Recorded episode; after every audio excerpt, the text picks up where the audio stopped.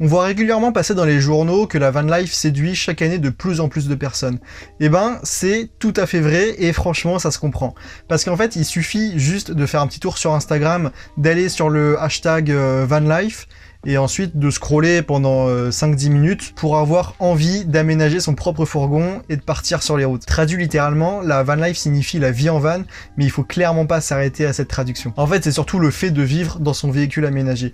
Du coup, bah, ça peut être euh, un van, ça peut être un fourgon, ça peut être un camping-car, euh, ou alors ça peut être une simple voiture. Du moment que le véhicule est, aménagé, on peut appeler ça de la van life. Ça signifie qu'on parle avant tout d'un mode de vie. Et du coup, au même titre que chaque sédentaire a sa propre définition de sa vie, chaque van life chaque nomade a sa propre définition de la van life. Et du coup, avec Jonah, on avait envie de t'expliquer comme ça ce que signifie la van life pour nous et ce que ça représente pour nous et pour notre vie. Alors déjà, la toute première chose, et c'est aussi la plus importante, c'est la liberté. La liberté que la vie en van nous offre, c'est celle dont beaucoup de personnes ne peuvent que rêver. Et donc déjà, on est tellement plein de gratitude juste pour ça. Et en gros, du coup, on parle de liberté géographique, on parle du fait d'avoir moins de factures à payer, notamment parce qu'on n'a pas d'abonnement à un fournisseur d'énergie, et puis on n'a pas de taxe d'habitation non plus. Et puis c'est surtout le fait d'avoir beaucoup moins d'obligations. En fait, pour nous, quand on vit dans son fourgon aménagé, enfin en tout cas dans un véhicule aménagé, on peut réaliser nos rêves tout en voyageant dans le monde entier et ça sans stress, enfin sans, stress entre, guillemets. Et du coup, voilà, pour nous, c'est ça notre première définition de la vie en van. Enfin, en tout cas, le, premier pilier de notre définition de la vie en van, c'est la liberté. Ensuite, si on pouvait rajouter un point à la définition de la van life, ça serait la simplicité. En fait, la vie en van, elle se veut simple parce que tu vis dans un tout petit endroit et du coup, automatiquement, ça dépend des personnes, mais en tout cas, tu deviens euh, naturellement minimaliste. Et d'après certaines études, un mode de vie beaucoup plus minimaliste permet de faire baisser la pression artérielle, de réduire les risques de maladies, de migraines et de maux de tête, et permet également d'améliorer la, santé dans son état global. Quoi. On vit pas encore à 100% dans notre fourgon, euh, dans notre fourgon aménagé, mais en tout cas, on accroche complètement à ce principe de la simplicité et d'ailleurs, pour nous, une vie simple, c'est aussi ne pas profiter de la plupart des luxes que les, euh, autres personnes ont. Et surtout manger des aliments de base, mais sans tomber dans, le truc du mec extrêmement bobo euh, qui veut faire la morale à tout le monde. Mais juste, voilà, manger des aliments de base et éviter le plus possible tous les produits qui sont extrêmement transformés. Ensuite, troisième point de notre définition de la, de la van life, c'est l'aventure. En fait, ce qu'on adore avec la vie en van, c'est qu'elle est complètement imprévisible. Déjà, t'as jamais la même vue, et puis surtout, tu peux pas trop prévoir. Par exemple, tes, plans, ils peuvent changer en fonction de la météo, de tes rencontres, ou même de tout simplement ton mood du moment. En gros, si tu veux, il y a des jours où tout va, tout va bien se passer, tu vas faire des rencontres qui vont complètement changer ta vie. Et puis aussi des jours où rien ne va, et où par exemple, bah, je sais pas, tu vas tomber en panne, et potentiellement, ça va peut-être mettre fin à ton aventure. Et du coup, bah, le matin, finalement, quand tu te réveilles, tu sais jamais trop à quoi t'attendre, tu sais jamais ce qui va se passer dans ta journée.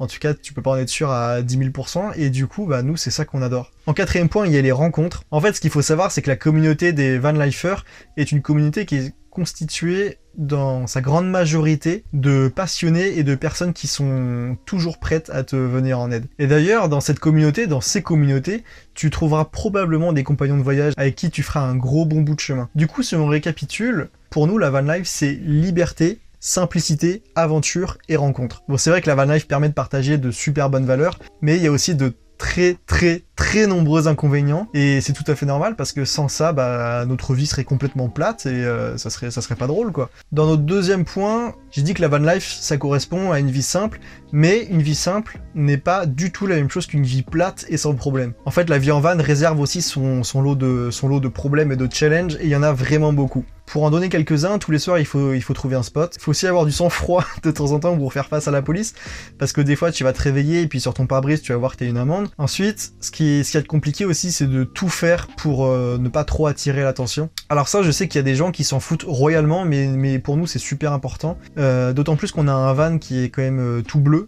et du coup, bah même si on essaye de faire attention, on attire quand même l'attention. Bien à chaque fois, on essaye de donner bonne impression. Si jamais on voit qu'il y a des gens qui nous regardent bizarrement, bah peut-être qu'on va essayer d'aller vers eux pour c'est de discuter, et puis comme ça, ils vont, ils vont, ils vont comprendre qu'on est gentil, qu'on est respectueux, et puis qu'on fait pas de mal. Pour nous, c'est super important, parce qu'après, le problème, c'est que les gens ont, une très mauvaise image de la vie en van. On a envie que la van life dure, on en a marre de tous ces arrêtés euh, à droite et à gauche euh, qui nous empêchent de nous garer. Du coup, bah, on essaye d'être le plus gentil possible avec les gens, et puis d'être surtout le plus, euh, les plus compréhensifs possible, quoi. Le quatrième autre challenge, c'est de rester organisé parce que vivre dans un 6 mètres carrés avec euh, bah, déjà deux, il y a nos habits, il y a tout le matériel pour euh, vivre dans un, dans, fourgon aménagé, il y a tous les outils pour cuisiner, du coup, bref, en fait, si on fait pas gaffe, ça peut vite être euh, le, vrai bordel, et du coup, bah, il faut rester organisé au moins 90% de son temps. Ensuite, il faut aussi savoir un peu entretenir son véhicule parce que c'est à la fois notre moyen de transport et à la fois notre, notre maison. Du coup, bah, si on l'entretient pas, on peut plus se déplacer, puis on peut plus dormir dedans, donc euh, bah, on essaye de bien l'entretenir.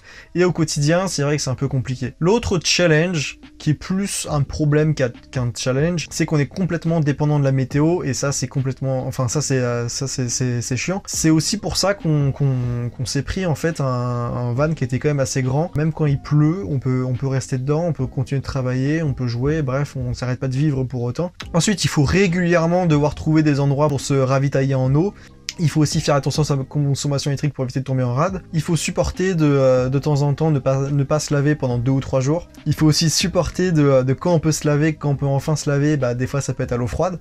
Même souvent c'est à l'eau froide. Il faut être capable de gérer le froid en hiver. Par exemple là, je sais pas si ça se voit, mais il fait pas très chaud. Euh, il y a pas mal de buée quand je parle. J'espère que ça va pas être trop chiant d'ailleurs pour la caméra. Et euh, dans le van, il fait 9 degrés.